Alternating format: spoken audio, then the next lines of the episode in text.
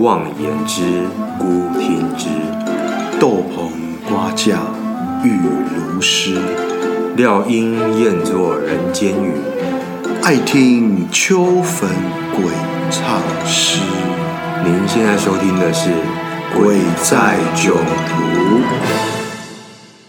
欢迎收听《鬼在囧途》途途途途。还自带音效吗？对，我怕你后置太麻烦。后置不认真。对，的确这个图我是没有办法做的啊、那我们今天想要跟大家聊聊什么呢？鬼差博士，真正存在的真相是追寻灵异的过程。哦，所以今天我就来讲过程，你就来追追相真相。今天呢，我们要跟观众分享一个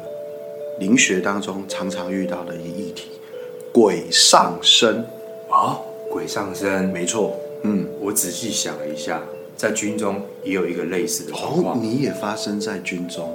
对，嗯，因为上次听听看你讲完之后，我回去真的搜寻我的记忆，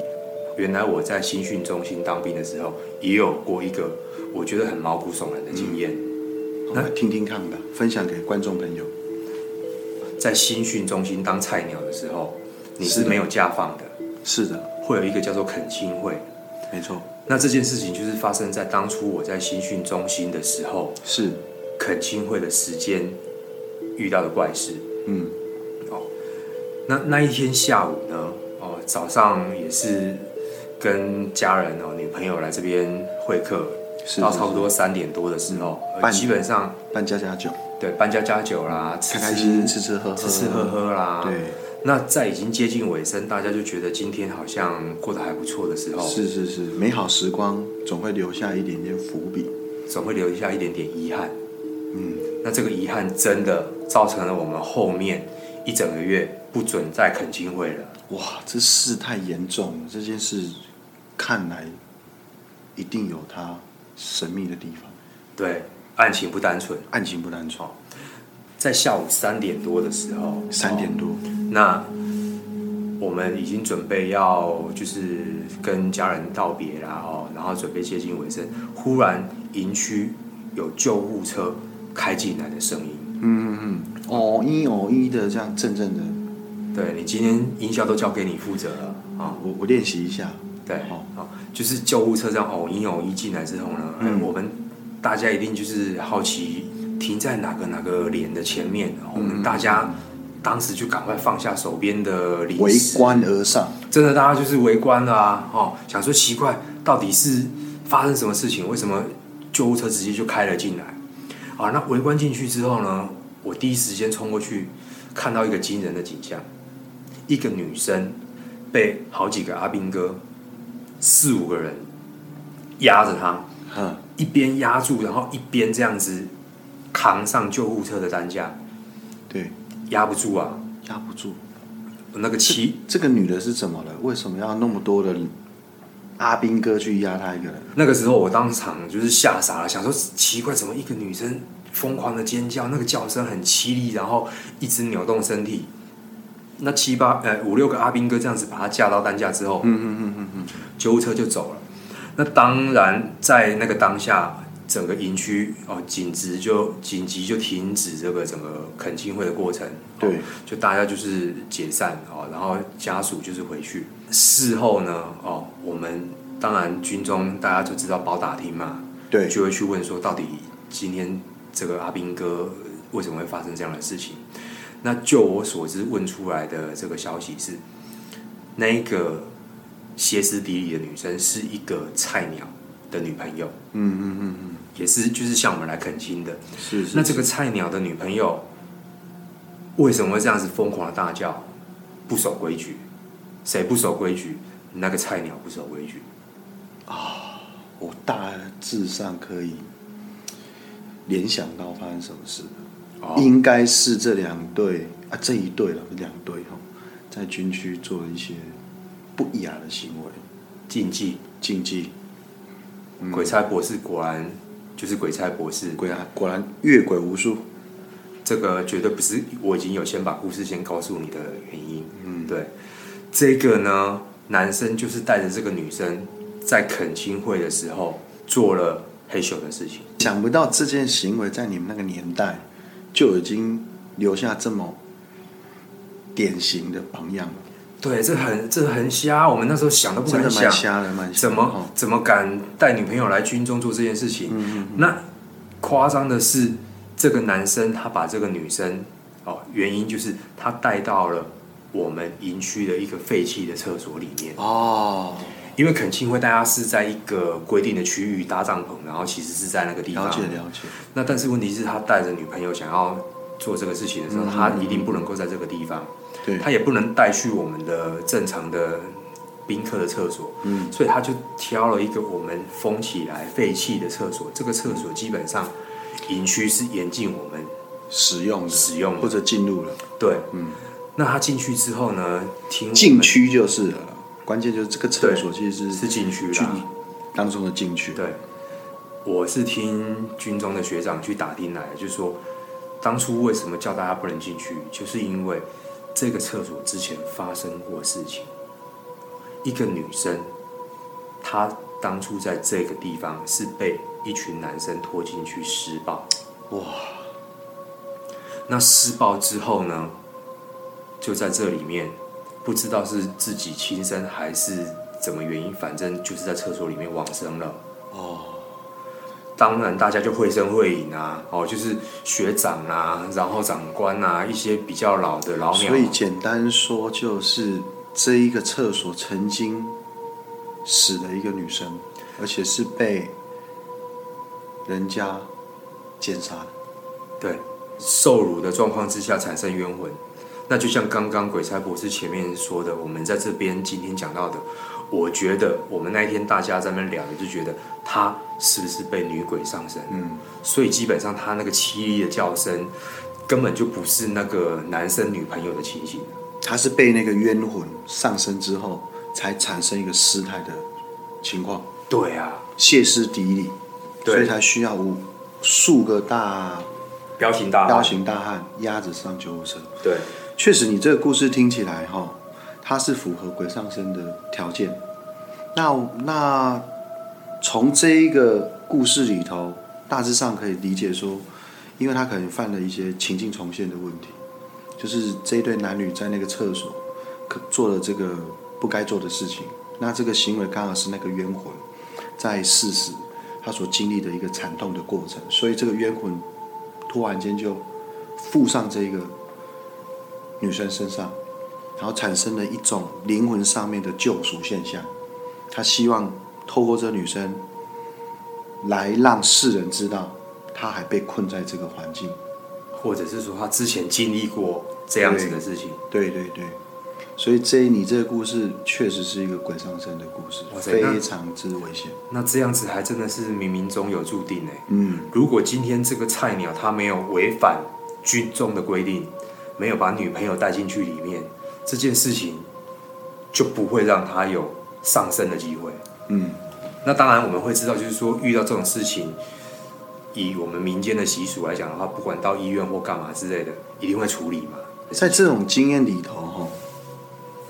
呃，在你的各个故事的个案里头，跟我一些经验里头，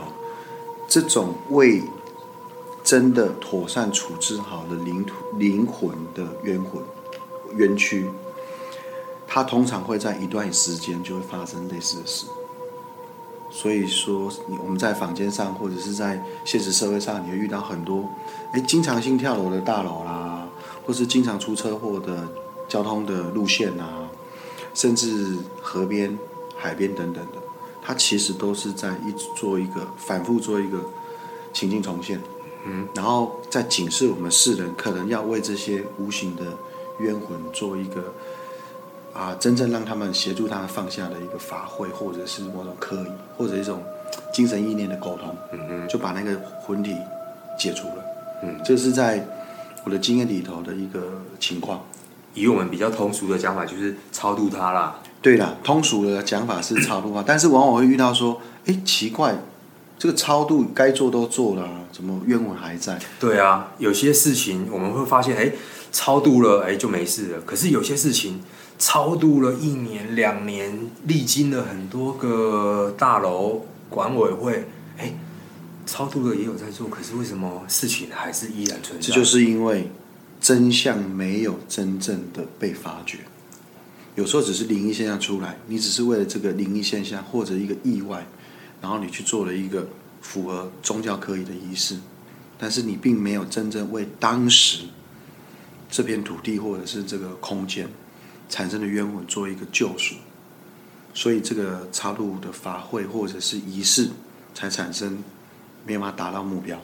这个是蛮常容易会发生，毕竟你没办法切身去感受当时的情况啊。或者是说，对于这些冤魂来讲，你没有讲到我的点，对，我该放下的还是没甚有至你放下你只是编译形式，把整个活动或是可仪式把它做完，但是你没有真正的把那个精神展现出来，嗯你没有去感动那个魂体，他就放不下。哦，哦，所以就会产生我们刚我刚刚所说到这个情境重现的的部分。鬼才博士，你在你的这个生涯经历当中，有没有也类似这样子的一个案子的？有，我今天也是针对这个鬼上身的议题哦，我也准备了一个我之前遇过的一个个案，这跟你的有一点点接近哦。我当时遇到就是在某一天的晚上，哦，那时候我还记得依稀大概十点半左右，然后我就紧急接到一个电话，哦，第一通我没接到，嗯，然后又一直打，打了三通，我就真的就把它接起来了。我想说，哎，怎么那么急这样哦哈？因为我通常十点后我就觉得应该休息，不想接什么电话，但是那一通一直打，我接起来了，呃我从电话的那头听到了一个女生歇斯底里的嘶吼着，然后呢，跟我对话的一个男生，他跟我讲话的方式也是接近歇斯底里，然后呢情绪失控，不停的跟我求救着。嗯，他就说：“老师，我女朋友出事了。”一直讲，一直讲，一直讲，一直讲，反复的一直讲，救救我，救救我之类的。那当时这电话我接起来，我也很惊恐，因为前因后果摸不着边。完全不知道，对对对，然后呢，我当然就赶快先把这个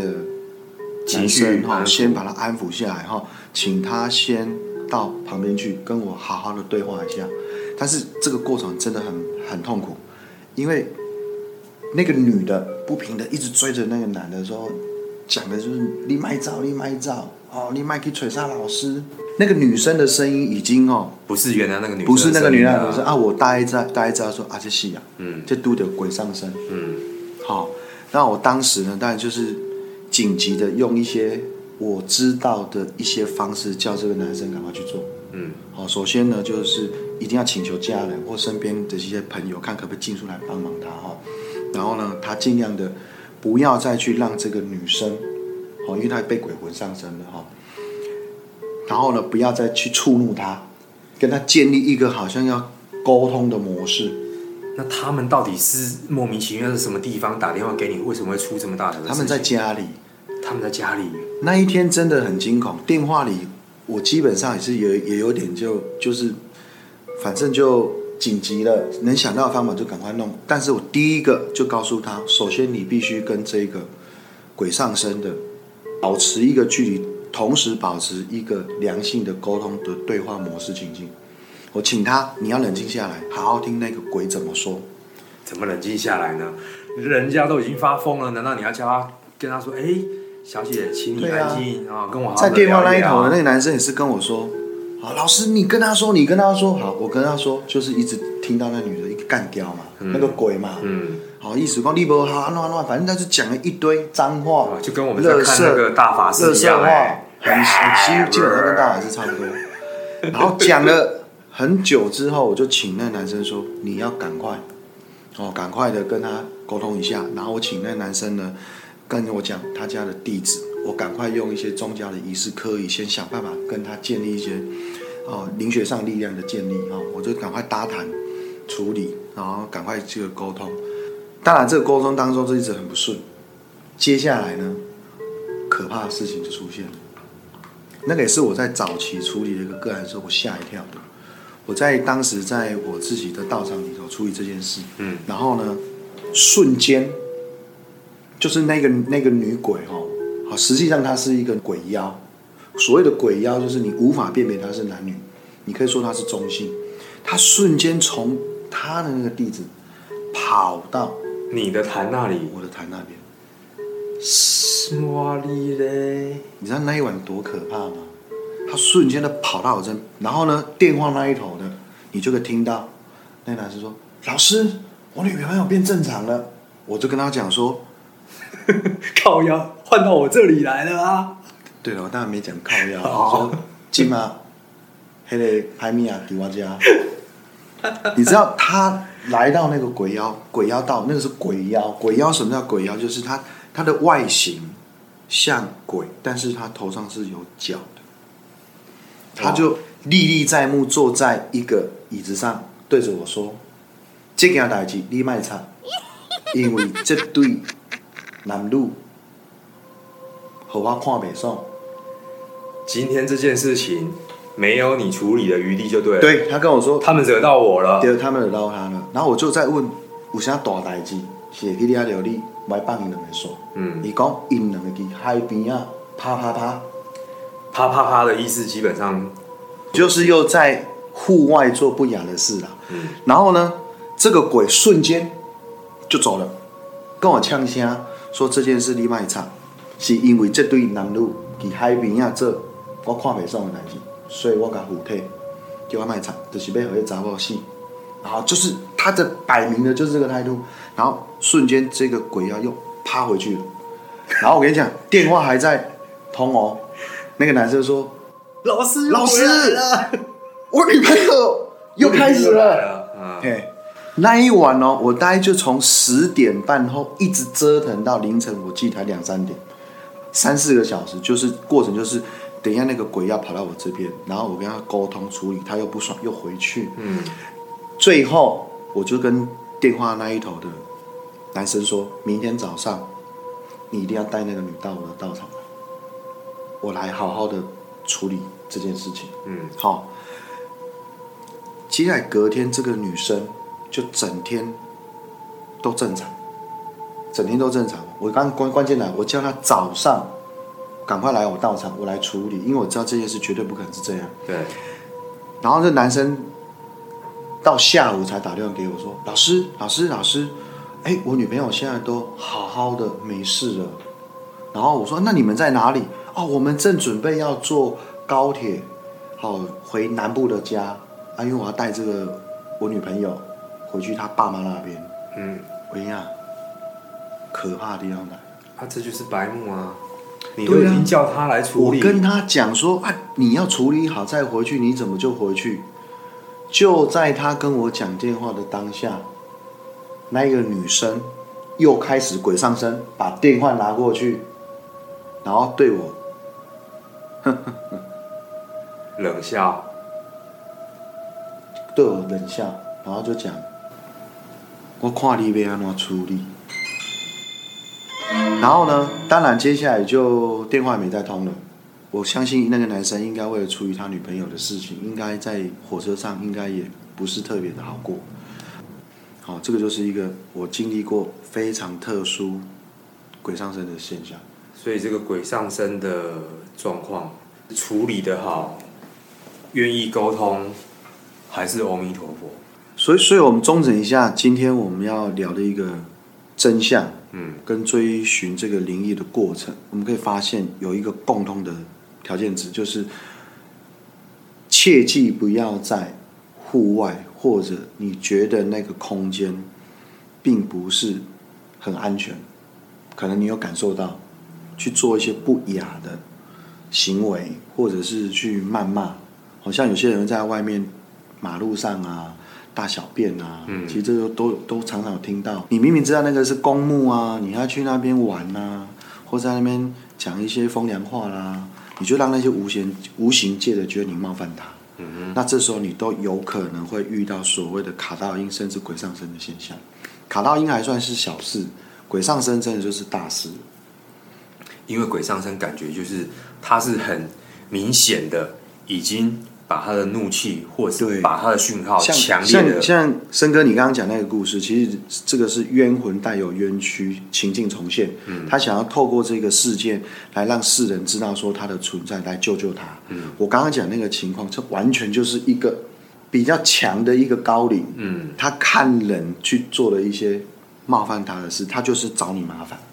每到夏天，我想去海边。快点跪，快点跪！啦啦啦！好，奉劝诸位哈，就是还是要去遵守一些无形界的一些禁忌的。 对嗯啊，都已经遇到这么大的事情了，说要处理了，其实这个我刚刚讲那个故事当中，其实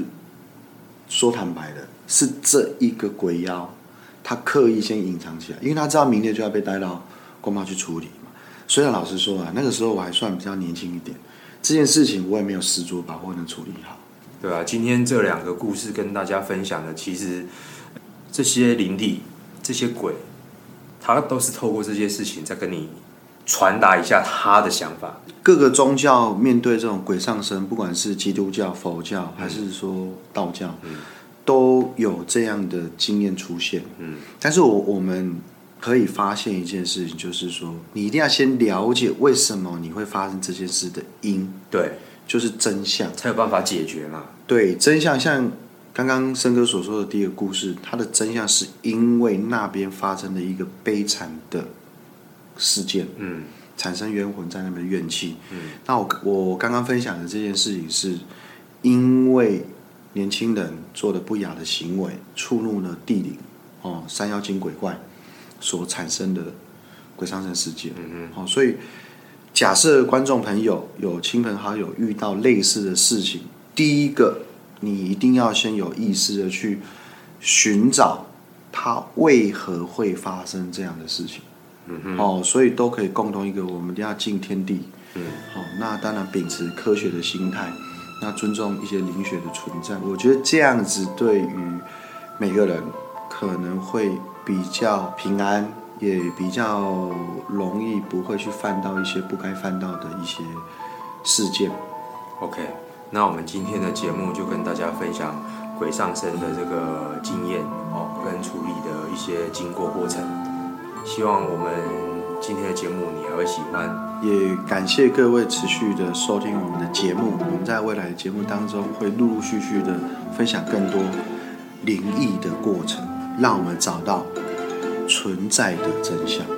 那我们今天的节目就暂时到这边结束。非常谢谢你们，我是森哥，我是鬼才博士，我们下次见，拜拜。拜拜。